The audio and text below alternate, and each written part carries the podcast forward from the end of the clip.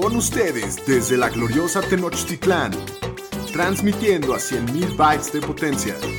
Bienvenidos a Los Fantañeros, presentando a Shapiro, el Pudu, el Pomi y su anfitrión, el Doc Curran. Los número uno en Fantasy Football. Vamos, vamos, vamos con más música.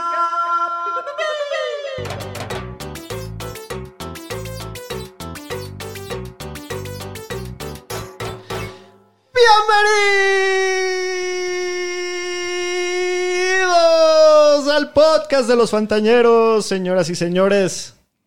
Tres días y el está de regreso la NFL. Sí, sí, sí, sí, sí, sí, sí, sí. Esto es un festival, señores y señoras. Es una fiesta. Y esto está La cumbia del por arrancar. Qué emoción, qué gusto estar con ustedes. Como siempre, después de esa intro tan alegre, no sé si se note nuestra emoción de que estamos a tres días, pero estamos muy emocionados. Jonathan, el Pomi Pomerantz, bienvenido. Gracias, doctor. Felipe y con tenis es mi descripción para este tema de esta semana. Ya llevé a cabo la mayoría de mis drafts. Obviamente estoy muy contento con los resultados. Falta que empiecen a meternos los sablazos y nos demos cuenta que en realidad fue una caguama, pero no importa. Hoy, hoy estoy muy feliz y muy contento de que ya empieza la temporada. Saludos a todos los ñeros. Daniel Shapiro, bienvenido, Shapiro. Gracias, Doc. Pasando la, la mejor parte del año, hacer los drafts y ahora ver qué tal están los resultados. Se va a poner que arde esto. Me urge. Venga. Daniel Aloesti, el Pudu, el señor Estadísticas, bienvenido. Gracias, pues aquí muy contento. Ahora sí, ya después de todo el estudio y toda la chamba que hicimos, ya hicimos los drafts y ahora sí llega el momento que todos estábamos esperando y muy emocionados que ya menos de tres días para que empiece la temporada. El momento de la verdad. A ver si, si tan salsitas, ¿no? Así es. Exactamente. bueno, como siempre les recordamos y les pedimos por favor que nos sigan en nuestras redes sociales, arroba los fantaneros en todas partes. Y no nada más eso, que también le den suscribir al botoncito ahí en la plataforma donde nos escuchen en, en su plataforma de podcast predilecta. Y bueno, hoy tenemos un show lleno de información, el último del off-season en el que vamos a ver la escuelita de fantasy con el POMI. Tenemos hoy ventaneando con los fantañeros para ver las últimas noticias de los training camps. Y tenemos una sección nueva muy emocionante que se llama las predicciones de los fantañeros en las que vamos a dar pues nuestras predicciones finales de para no para no sonar repetitivo, ¿no? De, para dar las predicciones finales de- del año, de la temporada, del fantasy. Y aparte tenemos el pronóstico del primer partido de la NFL, señores y Venga. señores. ¡Pum! Venga. Eh, bueno, pues vámonos directo con las noticias, Pudu. Las noticias con el Pudu. Y bueno, vamos a empezar el tema de las noticias con todos los contratos, que hubo varias extensiones de jueves importantes la semana pasada. Y vamos a empezar con el coreback de los Texans, de Sean Watson, que lleva una extensión por cuatro años y 177.5 millones, ganando un promedio de 39 por año. Ya solo es el segundo mejor pago después de Mahomes. Lluvia de billetes. Sí, le pagaron bien y pues es de los mejores corebacks a futuro, entonces una, una buena decisión de la- del front office de los Texans. Y, y cambiando de equipo, los Bengals y el corredor Joe Mixon, que había amenazado con un holdout, llegan a una extensión de contrato por 4 años y 48 millones, lo cual le da tranquilidad a todos los, a todos los dueños de Joe Mixon para Fantasy. Otro sorpresivo, ¿no? Estuvo alto este contrato. Estuvo alto, pero dentro de todo no está al nivel de McCaffrey de y. Ezequiel y todos esos. Y bueno, uno que sí le pagaron fue al receptor de los Chargers, a Keenan Allen, que llega una extensión por cuatro años de 80 millones y ahora es el segundo mejor receptor pagado de la liga. Este sí le dieron. Sí, le dieron su Ganan gana. poco estos muchachos. Ojo ahí, ¿eh? Ojo ahí, ese Keenan Allen que además no tiene segundo receptor. Ojo a, a- a la banda fantañera. Así es. Y bueno, cambiando ahora, vámonos a un jugador defensivo, uno de los mejores cornerbacks de la liga, los Bills y el cornerback Tredavious White ya una extensión por 4 años y 70 millones, de los cuales 55 son garantizados. Y ahora este es el mejor cornerback pagado de toda la liga. Entonces, este también le dieron buenos billetes. Merecidísimo. El señor Sí, la verdad. Davis White. De los mejores talentos en la posición. Y un jugador que estaba de free agent, Jadavion Clowney, que era buscado por muchos equipos, decidió al final irse por los Titans y firmó un contrato que tiene un valor máximo de 15 millones. Y los Steelers llegan a un acuerdo también con el defensive tackle Cam Hayward por 4 años y 71.4 millones. Contratazo, de los mejores de la liga, Cameron, ¿no? Oye, en, en- en nuestro guion y aquí en la hojita de noticias ya traemos como dos mil millones de trillones de dólares, viejo. ¿Qué, qué hacemos con tanto dinero? Sí, sí, sí. Lo bueno es que decían que estaban preocupados, que no iba a haber aficionados y que le iban a sufrir, pero qué billetazos ha dado toda la liga, Sí, todo no, el no, parece que la están sufriendo tanto. Me encantaría estar preocupadísimo con 10 millones de dólares en el banco. Y bueno, otro jugador, Leonard Fournette, que habíamos hablado que estaba en los Jaguars, que lo cortaron la semana pasada. Al final firmó con otro equipo de Florida, con los Bucks. Y es otra arma para esa ofensiva ahí de Tom Brady. Ahí se pone interesante, ¿no? La situación entre Ron- Jonald Jones, el Furnetas, y a ver qué va a pasar, quién va a tener los carries. Yo por ahora me, que, me alejaría de ese backfield. No, Y está Sí, LeSean no- McCoy también. Para mí, para mí no se pone interesante, se pone tenebroso el asunto. La verdad no quiero Ay, ni ay, acercarme a nadie porque ahora sí a hay... ver, pregunta. Sí. ¿Meterías a Jonald Jones la semana 1? Híjole. está- Prefiero no. La Yo lo traigo en varios equipos y lo estoy Mira, pensando, pero me da mucho miedo. Bruce Arians ha, eh, dice y dice que él es el titular y que la semana 1 él va a recibir la mayoría de los carries. Recuerda Ah. que es un partido durísimo. Es en el domo contra Nueva Orleans. Van a haber buenos puntos. Sí. Va Van a haber buenos bueno. puntos, pero se va a jugar por aire. yo Ah, creo, me da miedo. Si tengo una mejor opción, prefiero jugar otra mejor opción. De acuerdo. Y bueno, y hablando también de corredores, aquí un veteranazo, un querido el Pomi, el Edran Peterson, que lo cortó Washington Football Team. Firmó también con los Lions por un año y también ese backfield está de miedo. Otro. Porque mismo. ahora está Yo- de Andre Swift y el Carry On y ahora agrégale Adrian Peterson. Entonces sí está. A mí no me da miedo Adrian Peterson. Yo creo que la mayoría de los carries los van a tener Swift y Carry On. Este, la verdad creo que lo hicieron más para tener más profundidad en la, pro- en la posición, ya que tanto Swift como Carry On se lesionan constantemente. Y son dos jugadores jóvenes y va a llegar el veteranazo y, y un salón de la fama a enseñarles cómo hacer las cosas. Correcto. Yo creo que es, Yo, yo más así lo va, va por ahí el, el tema. Y bueno, otro jugador que estuvo fuera de la liga, Josh Gordon, que ha tenido varios problemas fuera del campo, firmó con los Seahawks por un año, pero todavía tiene que pasar el proceso de que la liga lo instaure de regreso. Noticias que a nadie le importa. Aparte lo van a suspender, parece, ¿no? Según- según. Sí. Eh, los Titans también hicieron otra contratación. Firmaron al pateador Steven Gostkowski, que había estado con los Pats por muchísimos años, que es una contratación bastante buena. Esos Titans cada vez se ven mejor, a mi parecer. Sí. En papel, sí, de acuerdo. Y hablando de los Pats, el ex, ex equipo de Steven Gostkowski cortaron al receptor Mohamed Sanu, por el cual habían pagado una segunda ronda el año pasado. O sea, pagaron bastante para el tiempo que lo tuvieron. Y también cortaron al corredor Lamar Miller, que lo habían firmado hace un par de semanas, exactamente. Y, y Harris está lastimado, entonces se ve interesante el valor de, de Sonny Michel por el momento. Y bueno, ahora ya anunciaron varios equipos quién va a ser su coreback titular para la semana 1. Los Chargers dijeron que va a ser Tyrod Taylor. En Washington va a ser Dwayne Haskins. En Chicago, Michelle Trubisky, que mucha gente a lo mejor creía que iba a ser Foles. Pomi no. está triste. No, no, Felipe y con tenis. Acuérdate que son mis rivales de división. Entonces, lo que más necesitamos para Fantasy y para los Vikings es que empiece Mitch, cague la temporada, entre Falls, suelte el brazo, tire muchos pases, igual no lleguen a playoffs y todos felices. Y en el equipo de Daniel ya anunciaron que el señor Ryan Fitzpatrick va a ser el titular.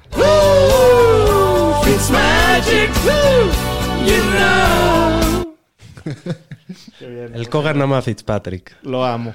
A la magia. Muy bien. Hasta aquí mi reporte, Joaquín. Vámonos a la escuelita de fantasy con el Pomi. Aprendemos y jugamos. Queridos alumnos, qué gusto recibirlos.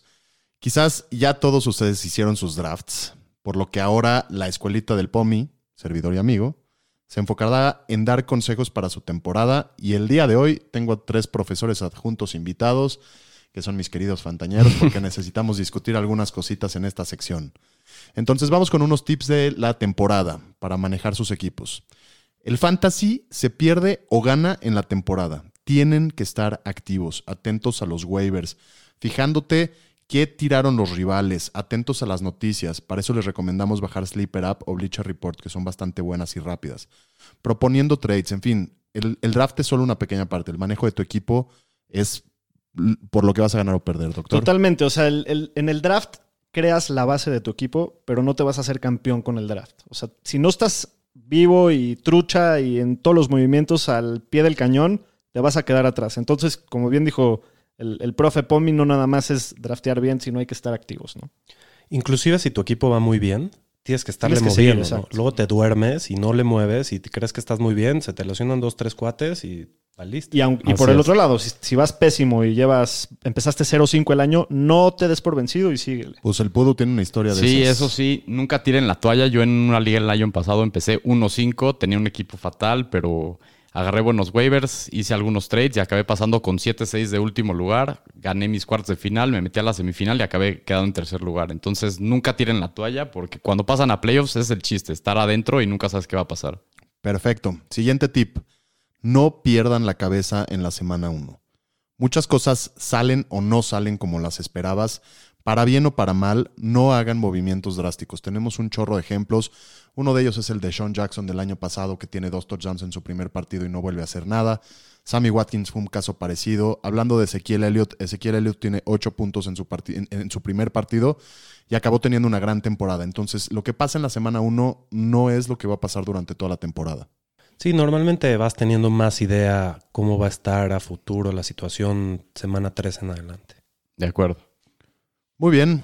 Si tienen algún jugador que juegue en jueves, mis queridos fantañeros, pónganlo en el spot de wide receiver, de running back o de tight end. No lo pongan en el spot de flex. Esta es una regla básica. Esto va a permitir que hagas movimientos en esa posición de flex. Y que si llega una noticia importante para uno de tus jugadores en el, en el periodo de jueves y domingo, todavía tengas la, la manera de, de- de poderlo alinear, ¿no? Eh, si ya tu jugador wide receiver te dio un mal partido y tienes que tomar otra opción y poner a alguien que tiene más upside, es el momento de hacerlo. Sí, inclusive de tomarlo en cuenta también para los Monday Nights, ¿no? Tener el flex hasta el último momento disponible.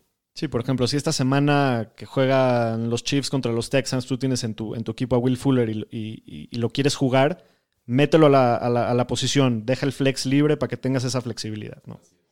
Y estos consejos les doy porque el profe Pomi soy. Aprendemos y jugamos. Muy bien, vamos a pasarnos a la última edición de Ventaneando en los vestidores del año, en el que vamos a dar las últimas noticias de los training camps, lo que está pasando y, y los rumores que se oyen más recientes, ¿no?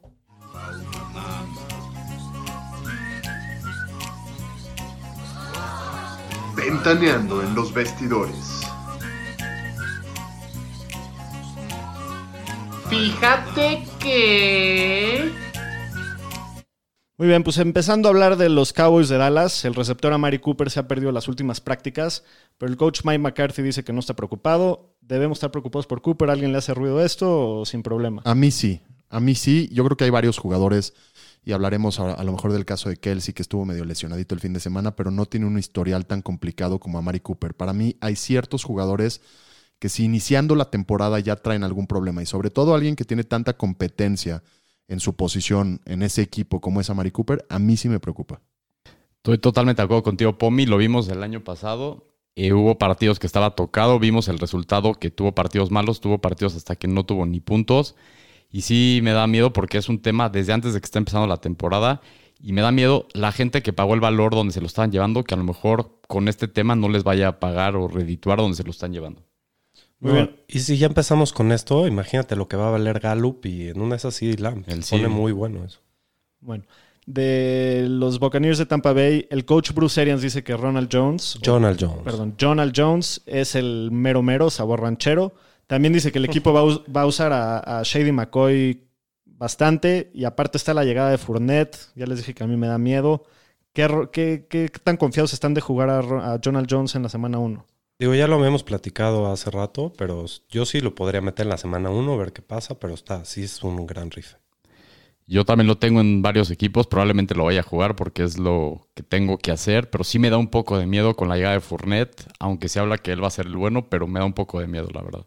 Bueno, hablando de los Patriots en Inglaterra, el corredor Damien Harris fue puesto en el injury reserve con una lesión de la mano, lo cual queda fuera los primeros tres partidos del año. Entonces a todos los que drafteaban a Damien Harris, pues mala, mala pata, ¿no? La. Pero lo, lo importante aquí es, recuerden que todos tenemos injury reserve spots y no es tan mala la noticia de tres semanas. Lo- igual no drafteamos a Harris para, para que sea un titular, nadie, nadie de los que lo hicimos. Entonces pónganlo en el IR y esperemos a ver qué tal regresa. Muy bien, hablando de los cargadores de San, de San Diego, ya les iba a decir, ¿verdad? De Los Ángeles. se espera que el equipo, eh, perdón, el equipo espera que el receptor Mike Williams, que es el receptor número 2 atrás de Keenan Allen, se pierda la mayoría de septiembre. Entonces, esta sí es una noticia un poquito relevante porque creo que Keenan Allen adquiere bastante valor porque pues es el único, la única arma fuera de Hunter Henry que Sí. eh, como receptor es, es el arma principal. ¿no? Le acaban de pagar, no tiene un wide receiver 2. Yo creo que está jugoso el Keenan. Muy bien, hablando de los Saints de, Nue- de Nueva Orleans, el corredor Alvin Kamara no se presentó a varias prácticas. Luego se dijo que el equipo lo quería tradear, hubieron muchos rumores por ahí, mucho miedo para los dueños de Kamara. Y luego, al final de cuentas, dijeron que están negociando, que las negociaciones están activas y Kamara dijo que planea jugar, ya regresó a entrenar. ¿A ¿Alguien le, le da miedo la situación de Kamara o nos vamos all in con él? En lo absoluto. Estamos all in. Muy bien, hablando de los 49ers del señor Estadísticas, activaron al receptor Divo Samuel y, y Kyle Shanahan dijo que tiene una gran posibilidad de jugar el domingo. Mañana es un día importante para Sí. él porque le van a hacer una resonancia para ver cómo ha sanado la lesión que tuvo en el pie. Eh, pues estamos ansiosos por esa noticia. Importantísimo, lo traigo Sí. por todos lados. Hay Se cayó, esperar. tanto, se cayó tanto en los drafts que lo traigo por todos lados. Sí, el señor Shapiro se lo dio en varios drafts ahí de un super value. Pero yo, como fan de los Niners y todo lo que he escuchado, creo que mañana es un día importante a ver qué dice el reporte médico. Si lo aclaran, probablemente tenga luz verde para empezar el domingo, perdón. Muy bien. Y para terminar, hablando de los Bengals de Cincinnati, el receptor AJ Green parece que está al 100, listo, motor a todo lo que da para el juego del domingo. Entonces, con confianza, los dueños de, AJ Green. Pero no estaba listo hace una semana y es un jugador que no jugó un año. Entonces, a mí sí me da, me da bastante miedo. Bueno, es, es nada más cuestión de, de irlo monitoreando y, y ver qué sucede, ¿no? Muy bien. La siguiente sección se llaman las predicciones de los fantañeros, que, bueno, pues son ahora sí que nuestro último, nuestro último regalo y nuestra última predicción que les podemos dejar a la ñeriza, que Unas son. adivinaciones ahí bien complejas. Exactamente. Según todo el análisis que, que llevamos haciendo por todos estos meses desde que empezamos en los Fantañeros, pues llegamos a estas conclusiones. Algunas de estas predicciones son un poquito arriesgadas, pero pues vam- vamos a, a rifarnos con todo, ¿no? Este año Saturno se alinea con Júpiter y por eso los fantañeros le traen sus locas predicciones. Les mando todo, todo, todo lo que me sobra. Gracias a Walter, gracias. Sí, gracias, que- Walter. Gracias, Walter, por prestarnos tu Qué voz. presentación del señor Walter. Bueno, Shapiro, ¿por qué no te echas tu primer predicción rifada de- del capítulo? Ahí va, mi, mi rife es que J.K. Dobbins da más puntos que Mark Ingram. Órale. Este, pues sí, yo creo que es, es probable que suceda. Eh, J.K. Dobbins es un jugador muy talentoso que rompió todos los récords en Ohio State. El año pasado corre para 2.000 yardas y ni siquiera Zeke había tenido ese récord en, en Ohio State. Ingram ya tiene casi 31 años, creo que lo van a querer cuidar un poco más. Y los reporteros de Baltimore y John Harbaugh han dicho que va a tener un rol de inmediato en el partido 1. Entonces, yo creo que con su talento y, y el draft que gastaron van a, van a involucrarlo y es muy probable que es probable que dé más puntos que Ingram. Interesante. Pomi, tu primer predicción. Yo voy a hablar de Odell Beckham Jr. o el OBJ. el OBJ. El bien. Bueno, para mí, Odell Beckham Jr. tiene una gran posibilidad de ser un top 5 o mejor en su posición. Ahí les va un poquito de información. Está en su prime, tiene 27 años. Ya ha sido top 1 en su posición. O sea, sabemos y conocemos que el talento está ahí. Todo el año pasado jugó con una hernia, cuestión que le costó ser wide receiver o mejor, solo uno de cada tres juegos que jugó. O sea, muy mal. Con todo y todo, en su temporada tuvo más de mil yardas y tuvo cuatro touchdowns. Este año está totalmente sano, está en un equipo en el que para mí la situación cambia diametralmente, mejora su línea ofensiva, tienen un cambio de coach que parece que es bastante mejor que el del año pasado. Baker Mayfield está en su año de break it or make it y, y con el mejoramiento de su línea ofensiva y que le den un poquito más de tiempo a, a- a- Baker, yo creo que va a tirar un poquito más la, la bola. Creo que hay muchos distractores, hay muchas armas en ese equipo y Odell en cualquiera se te puede escapar. Para mí puede estar ahí otra vez, señores. Pum, está, está fuerte esta declaración. Yo solo digo, yo solo digo cosas fuertes. Bueno, Aro, ¿cuál es tu primera predicción? Mi primera proyección es que el coreback de los Bills, Josh Allen, va a terminar fuera del top 12 de corebacks este año. Ahorita está rankeado como el séptimo coreback y se lo está llevando la gente como el noveno. El año pasado acabó como el sexto, pero mucho de su volumen y de lo que hizo el año pasado dependió de, su ataque terrestre. Tuvo nueve touchdowns corriendo, que fue más que Lamar Jackson. Y solo tuvo, solo fue el 23 en yardas y el 21 en touchdowns por pase el año pasado. Entonces no tiene ese volumen en esa ofensiva. Fue el tercer peor coreback de toda la liga el año pasado en pases completados con un 59%. Entonces, ya lo hemos visto, no es un coreback muy confiable ni muy acertado. Y aparte traen al corredor Zach Moss, que es un corredor que tiene más tamaño que Singletary. Entonces, como lo veo, le va, le va a quitar a Josh Allen los acarreos que tiene en el red zone, nomás por el tamaño. Entonces, yo creo que la producción de Josh Allen va a bajar de touchdowns como de 5 a 6 por tierra. Y también que se oía que rumores ahí de, de los training camps de Buffalo que quieren pro- empezar a proteger un poquito más a Josh Allen. Digo, es un tipo enorme, muy alto. Sí. Y la verdad es que estar corriendo tanto y recibiendo este tipo de golpes, pues no, no, no le ayuda a nadie. Entonces, yo creo que también el, su- sus acarreos y su volumen por tierra también va a ir, va a ir de bajada. Sí, eso también yo lo veo. Y también tiene uno de los peores calendarios para corebacks de fantasy este año por Trends of Schedule. Y sus semanas 12 a 16, o sea, si lo quieren draftear y lo quieren jugar las últimas semanas, están brutales. O sea, es Chargers en San Francisco, Pittsburgh en Denver y Pats. Ese es el cierre de la temporada de este coreback. Entonces no me gusta nada. Y por el volumen de esta ofensiva, que fue el séptimo equipo que más corrió el año pasado, no veo el upside de este jugador. Trajeron a Stephon Diggs, pero no es de los mejores pasadores largos. Entonces, creo que está un poquito inflado por lo que demostró el año pasado, por lo que corrió, y creo que no va a tener el volumen este año. Entonces, yo lo veo que se va a caer fuera del top 2 este año. Y no es un QB barato, No, para nada. Estás pagando. QB 7. Exactamente. Bueno, mi primera predicción: Nick Chubb, corredor de los Cafés de Cleveland, va a quedar afuera del top 15. Se equivoca, doctor, se equivoca. Eso ¿Cuántas es- veces le eso tengo sí que es un eso sí es un a- ¿Cuántas veces le tengo que decir, doctor? Le- les voy a dar mi- mis razones. Y bueno, realmente hay una sola razón, que es Karim Hunt. Hay mucho Hunt. amor ahí por el pasado Sí, de Karim Hunt. Hay No, mucho la- cariño. la- hay, hay cariño, pero la verdad de las cosas es que Nick Chubb perdió cuatro touches por partido a partir de que llegó Hunt. Quiere decir que su volumen bajó radicalmente. Más que eso, a partir de que llegó Karim Hunt en la semana 11, Nick Chubb tuvo solamente el 66% de los snaps y Karim Hunt el 59%. Estamos hablando prácticamente mitad y mitad. Y por último, para terminar, Nick Chubb terminó como corredor 20 o peor en 5 de las 7 semanas que Hunt estuvo activo. Entonces, a mí es un tema que me preocupa, lo llevo diciendo todo el tiempo. No estoy hablando del talento de Nick Chubb, siento que es uno de los mejores corredores de la liga puros, pero estamos aquí hablando de fantasy y en fantasy yo estoy buscando volumen y talento y él tiene el talento, pero creo yo que no va a tener el volumen. Totalmente, creo que tus puntos son muy válidos. Ah, ah, O sea, me, me gusta mucho lo que dices, pero yo insisto en que cambia diametralmente su ofensiva. Llega Kevin Stefanski, que es un core, bueno, un, perdón, un coach que antes era coordinador ofensivo, que le encantaba correr, que para mí es bastante inteligente el tipo, y creo que Karim Hunt y Nick Chubb tienen ambos características distintas y creo que va a aprender a usarlos a los dos. Entonces, si quizás el volumen no va a ser el de la primera temporada, creo que lo van a usar mejor. Muy bien, Shapiro, tu segunda predicción. Bueno, mi segunda predicción está un poquito, creo que más rifada que la primera, que es algo que no hay, que, pasa. hay que ir metiéndole chilito al asunto. Es algo que no pasa hace muchos, muchos años y es que Deshaun Jackson va a jugar los 16 partidos y va a terminar. Yo no te creo. El doctor, Pues es un riff, el es un doctor riff. esperando pacientemente para meter las risas.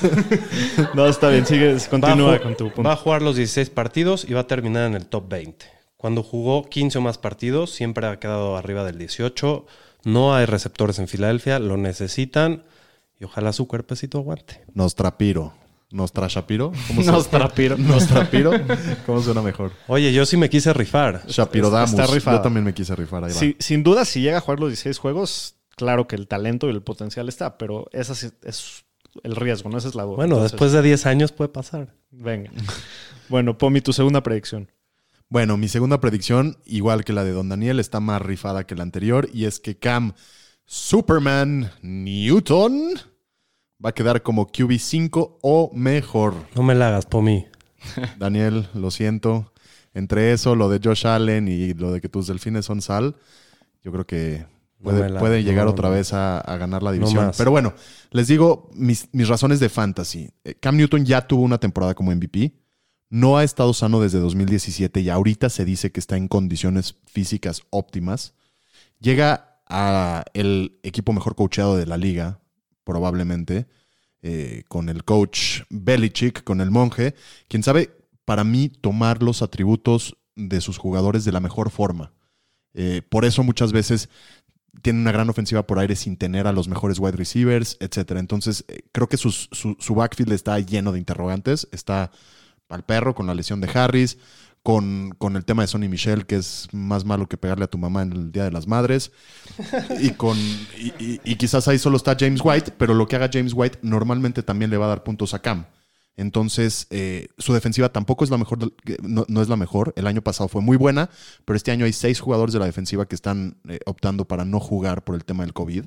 Entonces, no es la misma defensiva que el año pasado. Y es un jugador que ya demostró que corriendo te puede dar 700 yardas y 10 touchdowns. Ya lo hizo. No estoy diciendo que va a ser lo mismo, pero creo que esa base corredora y el tema de cómo cambia la situación en el equipo y de lo bien coachado que está puede llevarlo al, al top 5.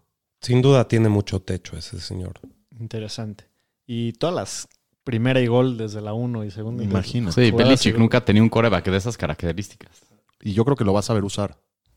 Bueno, va a estar interesante. Está bueno tu, tu predicción. Aro, tu segunda predicción.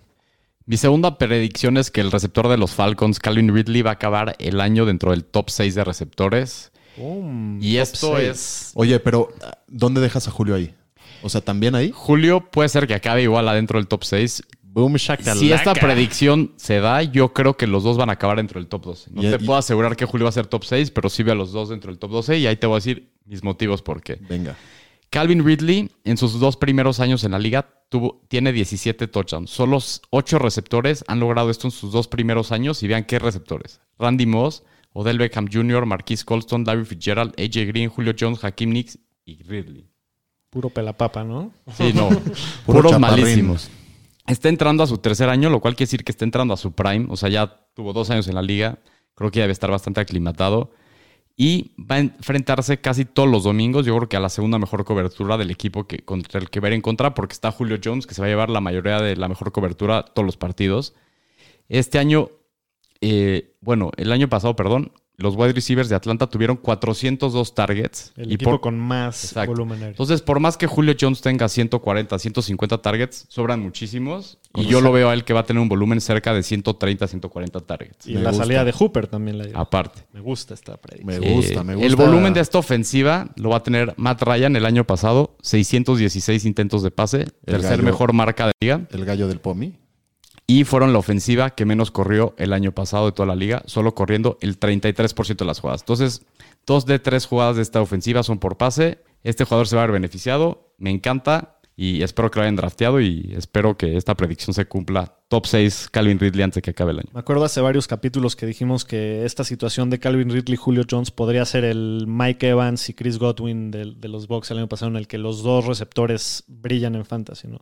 Yo veo a Calvin Ridley como mucha gente veía a Godwin el año pasado. O sea, ya lo había demostrado, traía todo el potencial y creo que lo va a hacer como lo hizo Godwin el año pasado.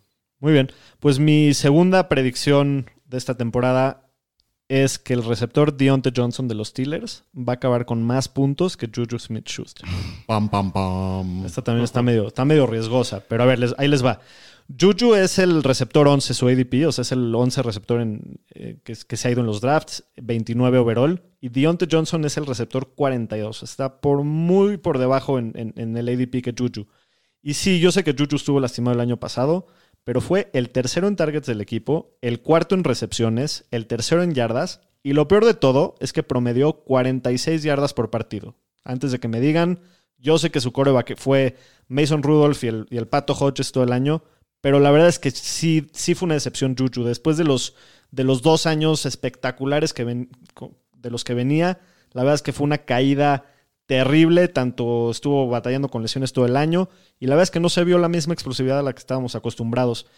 Y por el otro lado, Deontay Johnson es un talento, una estrellita en, bruto, ¿no? Un diamante en bruto que cada vez me gusta más, cada vez se ve más importante. Parece que va a ser el, titular por afuera en el outside de, de los receptores de Pittsburgh. Y bueno, pues Y, es mi- y- ya lo estuvo demostrando con los mismos corebacks malos con los que jugó Juju. Exactamente. Así es. Juju voló muy cerca del sol y se quemó, ¿no? señor? Así es, yo lo llevo diciendo todo el tiempo. El Juju yo no lo toco y me gusta la predicción aquí del Dr. Kogan. Muy bien, excelente. Pues vamos a pasarnos ahora a los MVPs de Fantasy de este año. No MVPs de la temporada, sino MVPs de Fantasy. Shapiro, arráncate, porfa. Bueno, mi MVP de Fantasy, igual que mis rifes, es un, es un arriesgue total, pero bueno, me gusta mucho Marquise Brown. Te lo estás llevando ahorita como el receptor 31 y yo Hollywood. creo que tiene el talento para ser un receptor top 10. Está en una de las mejores ofensivas de la liga y espero que aumente su volumen por aire. Es lo que ha- se ha estado diciendo en el training camp, es que Lamar va a pasar más, va a correr un poco menos. Se va Hayden Hurst del equipo y quedan libres el 22% de las recepciones del equipo. Entonces, ahí hay mucho volumen para repartir. Yo creo que ya no van a cuidar a Marquís como el año pasado, lo van a liberar de sus cadenas y va a romper la liga el señor y te va a ganar tu liga. Y si todo lo que se está oyendo de, de las cosas que se hablan de Hollywood son ciertas, pues tiene posibilidades, porque se habla como si es el, el, el Mesías, ¿no? La, la llegada del Mesías el- la- de los receptores de, de Baltimore. A mí lo que me gusta de Shapiro y la proyección es Hollywood Brown siempre ha demostrado que tiene... ¿Qué es lo que te ¿Qué gusta, te gusta de mí? No, de, de su predicción, de su Mis predicción. ojos. Señor Estadística, no se lo puede decir Mis usted brazos. Estamos todos aquí en el mismo cuarto. Ya sabe cómo anda el Daniel también. No, lo que me refiero a Marquise Brown, siempre ha tenido velocidad de elite. El año pasado creo que no lo pude mostrar con la lesión que tenía y este año sano y al 100% creo que va a demostrar y a- en los pases largos va a sorprender a gente con la velocidad que tiene. Muy bien. Pomi, tu MVP de la temporada. Mi MVP de la temporada se llama Josh Jacobs y juega en Las Vegas Raiders. Me es el corredor. Se está yendo hoy como running back 10. Yo sé que no es un rife como los que Pomi les acostumbra a aventar. Pero a mí, sus me, a, mí me encanta este jugador. A mí me encanta la oportunidad que tiene. Me encanta que es un segundo año. Sabemos que la temporada pasada jugó ligeramente lesionado. Creo que va a haber la oportunidad. Creo que los Raiders se, ar- se arman bien con receptores. Y eso le puede quitar un poquito de foco a su ofensiva por tierra. Eh, también dijeron en camp que quiere recibir 60 balones. Quién sabe si llegue, como ya lo habíamos dicho, pero no es relevante. Para mí, George Jacobs puede acabar como un top 5 tranquilamente y ganarte tu liga. Me encanta. Muy bien. Aro, tu MVP. Bueno, mi MVP está un poco más rifado. Una de esas bombitas que le gustaban al Pomi. Es el corredor de los San Francisco 49ers, Raheem Mostert, que ahorita está yendo como el jugador 59, el running back 24, o sea, al final la quinta ronda. ¡Pum! ¿Y por qué va a ser el MVP? Porque donde lo estás llevando yo lo veo que va a acabar como un running back dentro del top 2. O sea, un running back 1 y te lo estás llevando casi como de tu flex. o Si de no, le si no fueras a San Francisco, ¿opinarías lo mismo? o- Lo pensó. Probablemente. Lo pensó. Lo pensó. Obviamente hay una parte de camiseta aquí que creo que soy bastante poco camiseto, pero aquí sí hay un poco. pensar, escupió para arriba y le cayó Pero te el voy, te voy a el- decir la- por qué. Te voy a decir por qué. El año pasado, cuando le dieron la titularidad, incluyendo playoffs, tuvo 859 yardas, 13 touchdowns en 133 touches. O sea que son casi 15 touches por partido y promedió 6.45 yardas por cada vez que tocó la pelota. Tuvo un promedio de yardas de 6 yardas por acarreo en 178 carreos, que fue el mejor promedio para todos los corredores que tuvieron más de 150 carreos en la liga. Está en un equipo que le encanta correr, ya lo hemos visto con Shanahan. Aparte, esa línea ofensiva se fue Joe Staley, pero trae una Trent Williams, que yo creo que todavía es un upgrade sobre esa línea ofensiva.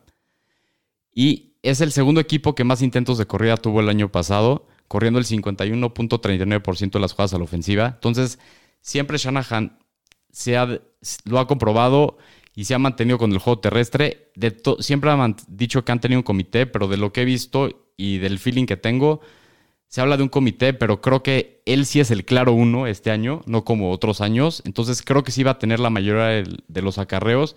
Y en esa ofensiva sí quiero el pedazo más grande del pastel. Sí, me, me gusta mucho tu pick, eh, señor estadística, pero la temporada, me preocupa que la temporada pasada Shanahan agarraba mucho al receptor que estuviera jugando, al, perdón, al corredor que estuviera jugando mejor y le alimentaba la bola, ¿no? Por más de que Mostert sea el titular, cuando Coleman estaba rompiéndola, le da el volumen. Sí, en eso tienes razón, pero el año pasado Mostert no fue el titular hasta después de la segunda mitad de la temporada. Y con todo y todo, siempre tuvo acarreos y toches desde los primeros juegos del año y fue el que tuvo acaba- el que terminó con más acarreos, más yardas y más touchdowns por tierra y por aire de los tres corredores en la temporada regular y en playoffs. ¡Pum! Muy bien. Ese estuvo, estuvo rifado el MVP del señor estadística, pero está bueno. Tiene sentido. Bueno, mi MVP. ¿Quién será? Adivinen. Bueno, pues a ver, llevo. Llevo Adivinen. varios meses hablando de, de este señor. ¿Quién Súbase al quiere tren. subir al tren? De Clyde, Edwards, Hilaire. Bueno, y, y- y yo creo que Clyde va, va a ganar ligas. Lo llevo diciendo desde. Desde, Desde que Clyde nació, ¿no? Desde, Desde- abril, desde que lo draftearon los desde Chiefs. que Clyde nació, se ve, el doctor dijo ese chavito. La verdad es que la- los asteroides y los planetas se han ido alineando perfectamente bien a lo largo del off-season. Y hoy el hype por Clyde no podría estar más alto. Y yo, bueno, pues sigo trepadísimo y comandando ese tren. ¿Te lo dijo Walter o qué?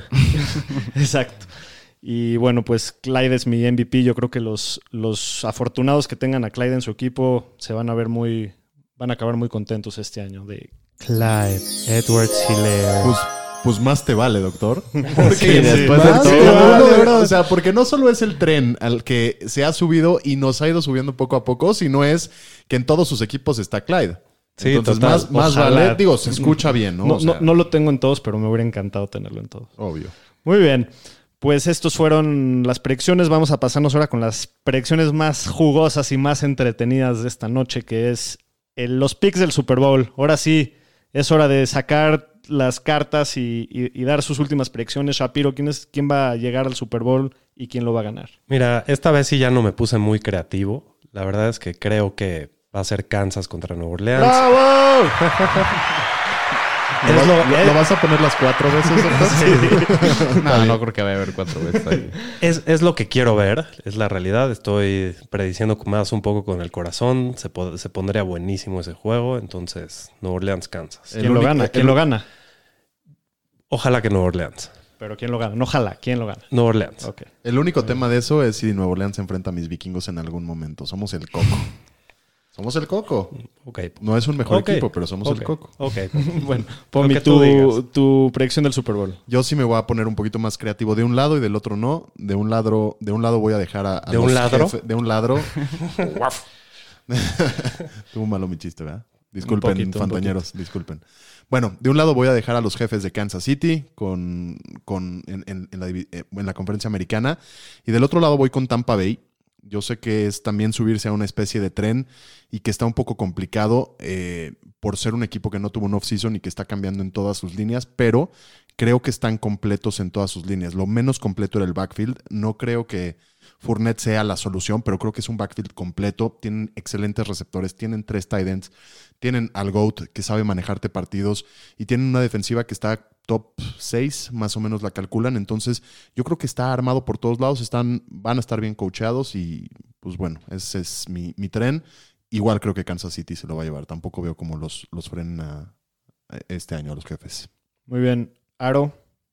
Pues yo me voy a ir totalmente diferente. Yo mi predicción del Super Bowl es mis San Francisco 49ers contra los Baltimore Ravens. Y ahora este año sí ganan mis Niners. El Revenge Tour empieza el domingo y creo que el equipo trae todas las pilas y mucha gente no lo da a San Francisco y todo. Lo subestiman o ni lo pintan ahí, pero pues ya verán y al final del año hablaremos. ¿No te preocupa la cruda del Super Bowl? Pues no mucho, porque no hubo muchos cambios en el equipo y todos traen una mentalidad que están básicamente ardidísimos de cómo perdieron el Super Bowl, entonces quieren Incluyéndote. Incluyéndote. Yo y todos los fans de San Francisco, güey. Entonces, Ya este déjale es de el decir que ahorita se nos prende que el todos los fans de los. Niners quieren. Ya está. Super Bowl 6 para los San Francisco 49ers. Suerte, suerte. Me daría tanto gusto. A mí también me daría mucho gusto, señor estadística. Bueno, pues mi predicción yo también me quedo con los Chiefs de la conferencia americana. Yo creo que la combinación entre un gran play caller y, en- y el mejor coreback de la liga, en mi opinión, es algo que pues, va a ser muy difícil que, que lo saquen en, en la conferencia. Y en la conferencia nacional me voy a quedar esta vez con los vaqueritos de Dallas. Ándale. La verdad es que me cuesta trabajo decirlo porque, porque la verdad no, no me caen tan bien. Pero no, la verdad de ¿A las cosas es que la verdad de las cosas es que tienen un equipazo en papel, su roster desde arriba hasta abajo, sus 53 hombres es de los equipos más talentosos. Eh, creo que finalmente es el año que, que- que dan el salto y pasan a todas las tragedias del, del Clapper y, y finalmente dan, dan el ancho y llegan al Super Bowl, pero, pero creo que lo van a perder. Y porque- si eso sucede, vamos a ver otra vez el error de Jerry Jones de no firmar a su QB Dak Prescott porque les va a salir carísimo. salir. McCarthy no se me hace mucho mejor que el Clapper. ¿eh? No, la verdad. ya, no. ga- ya ganó un Super Bowl. ¿no? Sí, hace 10 años. Bueno, y, y creo que se lo, se lo acaban llevando mis Chiefs por segundo año consecutivo, que no es, ¿A no es fácil repetir, pero, pero creo que este año con, con el off-season tan, tan raro y con la continuidad lo van a lograr. Sí, esos equipos que se quedan muy iguales con, con este tipo de temporadas, la verdad es que sí tienen una ventaja por sobre los, los demás equipos este año. Muy bien, pues esto fueron las predicciones del año de los Fantañeros, el evento anual que ha concluido de esta manera. Y vamos a pasarnos a la última sección del día, que es Jueves y la de Ramas. Los Fantañeros presenta Jueves, Ola de Ramas. Ponte un aplauso, señor Estadística, por, por ese drop tan hermoso. Me quedó bonito, ¿no? Precioso, precioso. La verdad es que mis respetos al señor estadística. Pero bueno, eh, pa- parte de, de- de la emoción que tenemos este día es porque por primera vez ya vamos a hablar de un partido. Así es. Correcto. Esta sección, lo que, lo que vamos a hacer todos los. to- a lo largo de todo el año, durante toda la temporada, es que esta sección vamos a hablar del matchup del jueves, que es el primero de la semana. Y, y vamos a hablar de, de la relevancia de fantasy de este partido, ¿no? Y le, les vamos a meter unas preguntitas interesantes. Exactamente.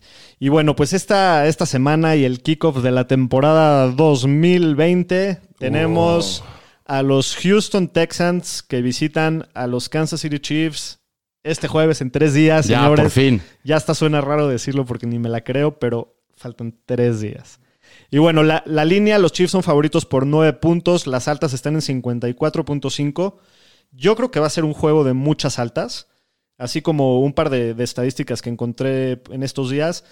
Los Chiefs eh, hace dos años, en el 2017, hace tres años, perdón, tuvieron 42 puntos en el opener contra los Pats, 38 al año siguiente, que fue el primer juego de Mahomes como titular, y 40 el año pasado. O sea, están promediando 40 puntos por opener. Entonces yo creo que la razón por la que digo esto es porque creo que va a ser un partido de muchos puntos, de, mucha explosión ofensiva, y eso pues nada más se, se resume a, a gloria para los fans del fantasy, ¿no? Yo creo que hay, hay muchos jugadores relevantes en este partido. Y aunque no llegaran a esos 40 puntos, la verdad es que la línea de 54 y medio para, para over-under de, de Las Vegas ya te habla de que se espera que sea un partido con muchísimos puntos, puntos perdón, y, y eso va a ser muy relevante para nuestros jugadores de fantasy.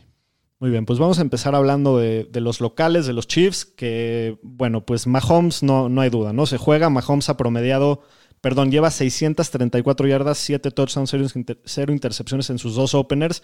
Entonces, generalmente empieza con un cohete en las nalgas con todo. Y, y- y yo creo que, creo que va a ser el caso, ¿no? Creo que va a ser, un, como ya lo dije, de, muchas, de muchos puntos. Entonces, Mahomes, full go, ¿no? Sin duda.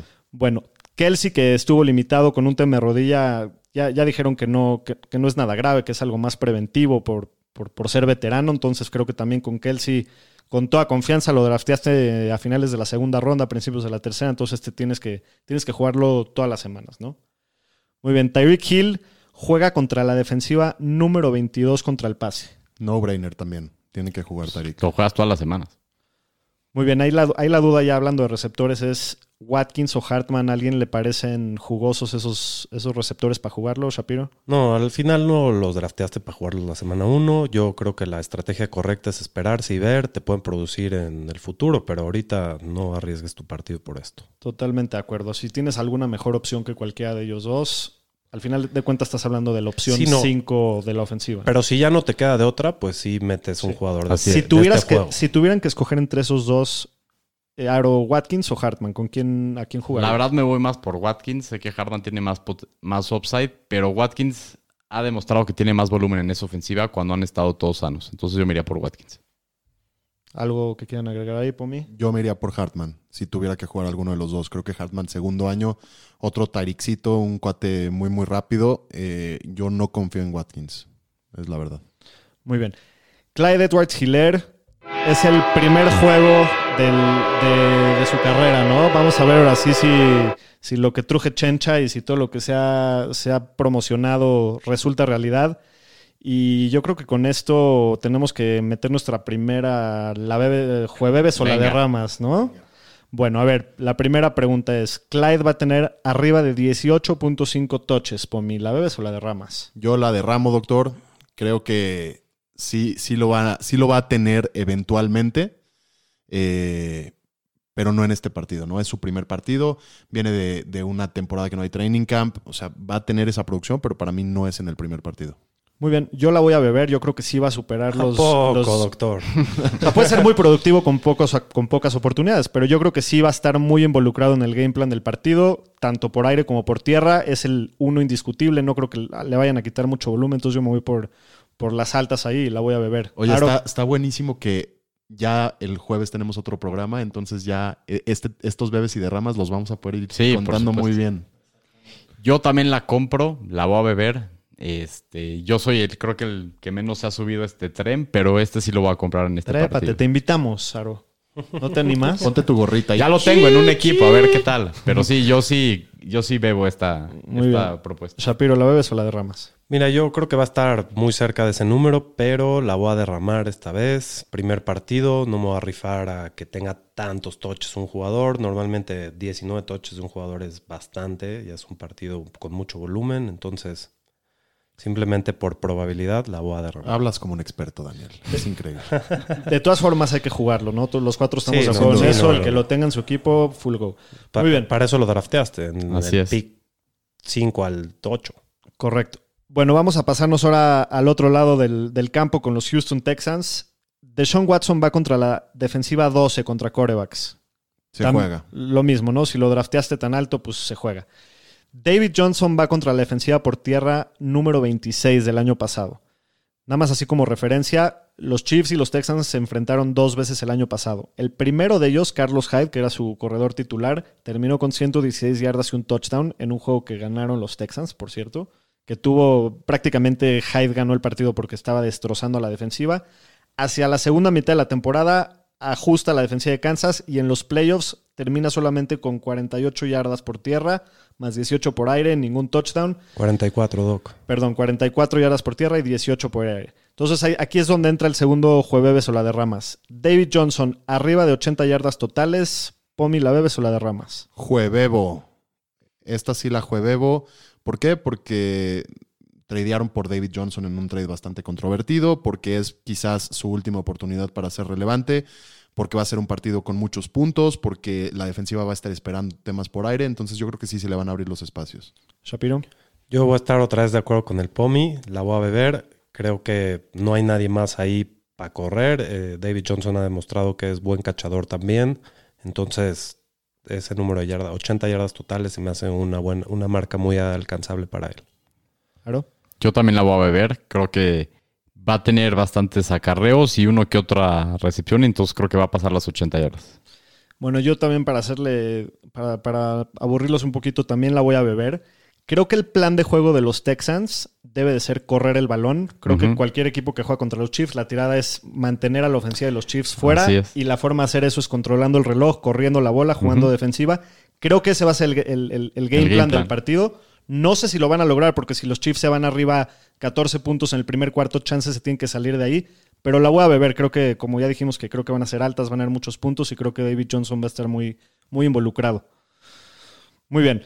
Will Fuller eh, juega con. Tiene el tercer peor macho para receptores, según las estadísticas del año pasado, pero sí cabe mencionar que el corner vacuno de los Chiefs, que es Bashot Brilland, está suspendido, entonces no va a jugar. Entonces aquí es donde entra el tercer y final jueves o la derramas del capítulo. Will Fuller, más de 12.5 puntos en el partido de Fantasy. Shapiro, ¿la bebes o la derramas? Yo aquí también la voy a derramar. Creo que es el primer partido. Está difícil que, que tenga un partidazo Will Fuller, pero puede, puede suceder en cualquier momento, pero la voy a derramar esta vez. Pomi. Yo la voy a beber. Son 60 yardas y un touchdown, lo que necesita, básicamente. Eh, ya no tienen a de Andre Hopkins. Acabamos de hablar de lo bueno que es de Sean Watson. Will Fuller está sano. Cuando está sano es competente y es, y es bueno en esa defensiva. Y es el único que de, de los receptores que todos son nuevos que lleva un tiempo jugando con Deshaun Watson. Entonces yo la bebo. Aro.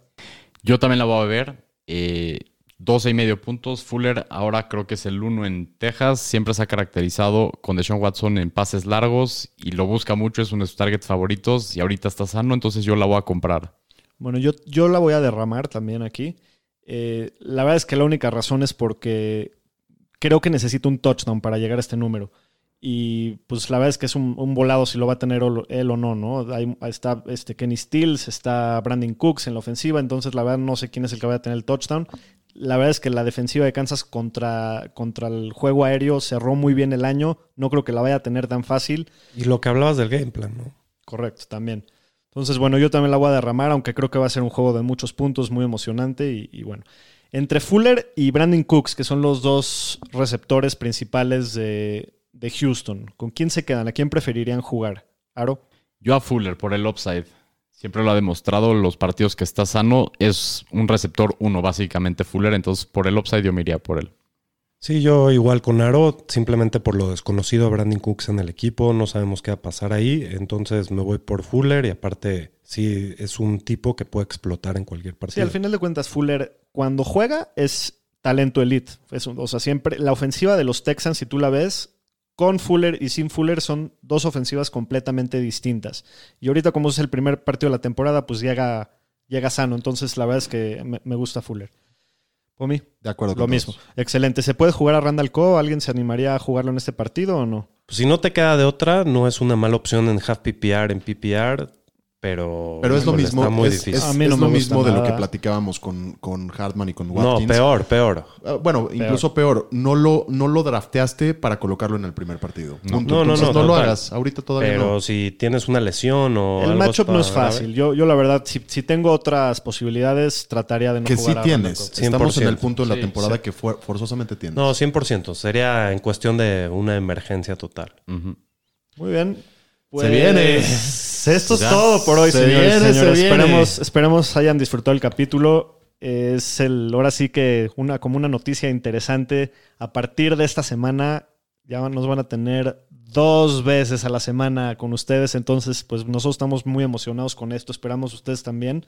Martes y viernes. Martes y viernes. La siguiente vez que nos escuchen, ya va a haber sucedido un partido americano. Ya el doctor va a estar o muy contento o muy O triste. muy triste, una de las dos. Y bueno, pues que se deje venir la fiesta y gracias por todo. Nos vemos la próxima. Y gracias por escucharnos, de verdad. Ayúdenos con recomendaciones y con suscripciones. Suerte en sus matchups. Bye, banda, cuídense.